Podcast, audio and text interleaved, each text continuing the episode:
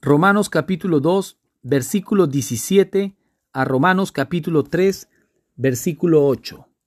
Los judíos y la ley. He aquí tú tienes el sobrenombre de judío y te apoyas en la ley y te glorías en Dios y conoces su voluntad e instruido por la ley apruebas lo mejor y confías en que eres guía de los ciegos, luz de los que están en tinieblas, instructor de los indoctos, maestro de niños que tienes en la ley la forma de la ciencia y de la verdad. Tú pues que enseñas a otro, ¿no te enseñas a ti mismo? Tú que predicas que no se ha de hurtar, ¿hurtas? Tú que dices que no se ha de adulterar, ¿adulteras? Tú que abominas de los ídolos, ¿cometes sacrilegio?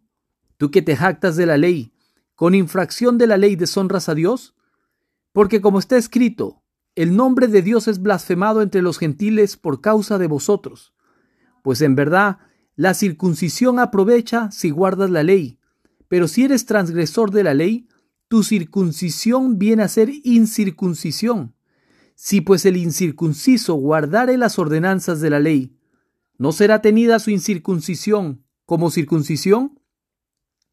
Y el que físicamente es incircunciso, pero guarda perfectamente la ley, te condenará a ti que con la letra de la ley y con la circuncisión eres transgresor de la ley, pues no es judío el que lo es exteriormente, ni es la circuncisión la que se hace exteriormente en la carne, sino que es judío el que lo es en lo interior, y la circuncisión es la del corazón, en espíritu, no en letra, la alabanza del cual no viene de los hombres, sino de Dios.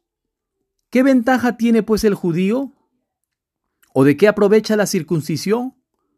Mucho en todas maneras. Primero, ciertamente que les ha sido confiada la palabra de Dios. Pues ¿qué si alguno de ellos han sido incrédulos? ¿Su incredulidad habrá hecho nula la fidelidad de Dios? De ninguna manera. Antes bien sea Dios veraz y todo hombre mentiroso como está escrito, para que seas justificado en tus palabras y venzas cuando fueres juzgado. Y si nuestra injusticia hace resaltar la justicia de Dios, ¿qué diremos? ¿Será injusto Dios que da castigo? Hablo como hombre, en ninguna manera. De otro modo, ¿cómo juzgaría Dios al mundo? Pero si por mi mentira la verdad de Dios abundó para su gloria, porque aún soy juzgado como pecador?